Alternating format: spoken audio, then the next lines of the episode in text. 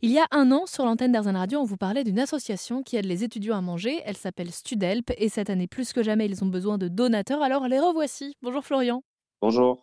Vous êtes donc le cofondateur de Studelp, dont l'objectif est de mettre en lien des étudiants avec des donateurs d'un même secteur qui les accompagneraient euh, faire leurs courses et qui paieraient leur panier.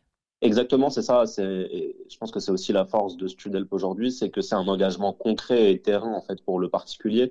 C'est que bah, du coup, vous rencontrez physiquement l'étudiant, vous le contactez par téléphone ou par mail, vous lui demandez une liste de courses et de produits dont il a besoin en, première nécessité, et vous savez ce qu'il est fait directement de, de votre argent. La grande difficulté qu'on a malheureusement aujourd'hui, euh, c'est qu'on a reçu plus de 4000 demandes d'étudiants euh, sur deux mois depuis le mois de septembre, donc entre septembre et octobre d'étudiants, mais qui, euh, qui sont malheureusement dans des situations vraiment dramatiques. On a plein d'étudiants qui sautent des repas, on en a d'autres qui vivent dehors.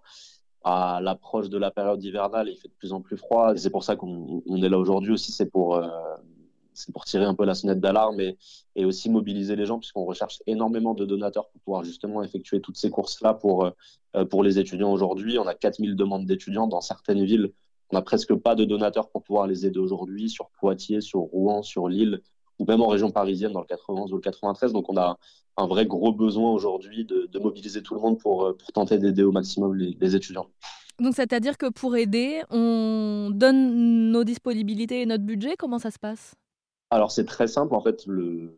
il y a un formulaire à remplir sur le site internet qui prend vraiment 15 secondes à la fois côté étudiant et à la fois côté donateur sous deux semaines, grand maximum, vous recevez les coordonnées d'étudiants qui sont au plus proches de chez vous.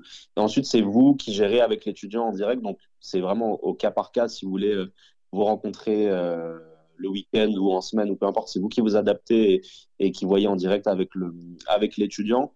Derrière, euh, vous faites les courses ensemble ou alors on a aussi la possibilité de faire directement des courses en ligne pour l'étudiant. Mais nous, on privilégie quand même d'aller faire les courses physiquement ensemble. Ça permet justement de, créer du lien entre, entre les deux personnes. Et il n'y a aucun, euh, aucun montant maximum de financement des paniers repas qui est, qui est obligatoire. C'est vraiment en fonction des capacités de, de, financement de chacun et non plus aucune récurrence obligatoire. Si vous pouvez aider un étudiant que pendant trois mois, quatre mois ou cinq mois, ce sera déjà très bien et les étudiants euh, euh, seront ravis d'avoir euh, des paniers repas qui sont offerts par, par des particuliers. Est-ce que vous arrivez quand même à estimer un panier moyen pour qu'on se rende compte de, de combien ça impliquerait en fait d'aider un étudiant?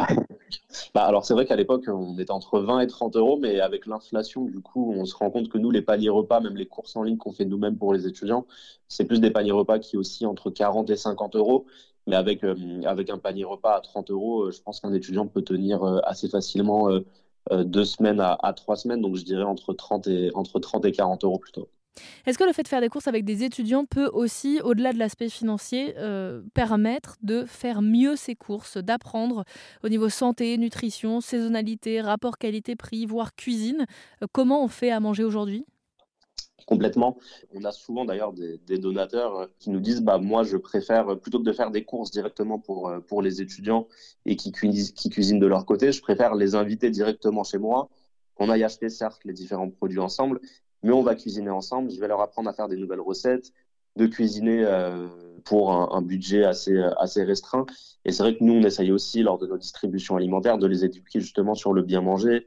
On a des nutritionnistes aussi qui viennent euh, régulièrement pour discuter avec les étudiants et c'est justement de, les éduquer pour pas qu'ils mangent simplement des pâtes ou, euh, ou du riz, mais qu'ils puissent manger des fruits, légumes de saison, ce genre de choses. Donc oui, nous de notre côté, en tout cas côté asso, on essaye de le, on essaye de le faire, mais les donateurs essayent aussi de le faire régulièrement. Florian Ripper, je rappelle que vous êtes le cofondateur de l'association Studelp, qui est aujourd'hui une vraie solution pour aider les étudiants qui ont du mal à boucler les fins de mois, à manger euh, et favoriser les liens de quartier. Merci beaucoup d'être intervenu sur l'antenne. Merci beaucoup en tout cas.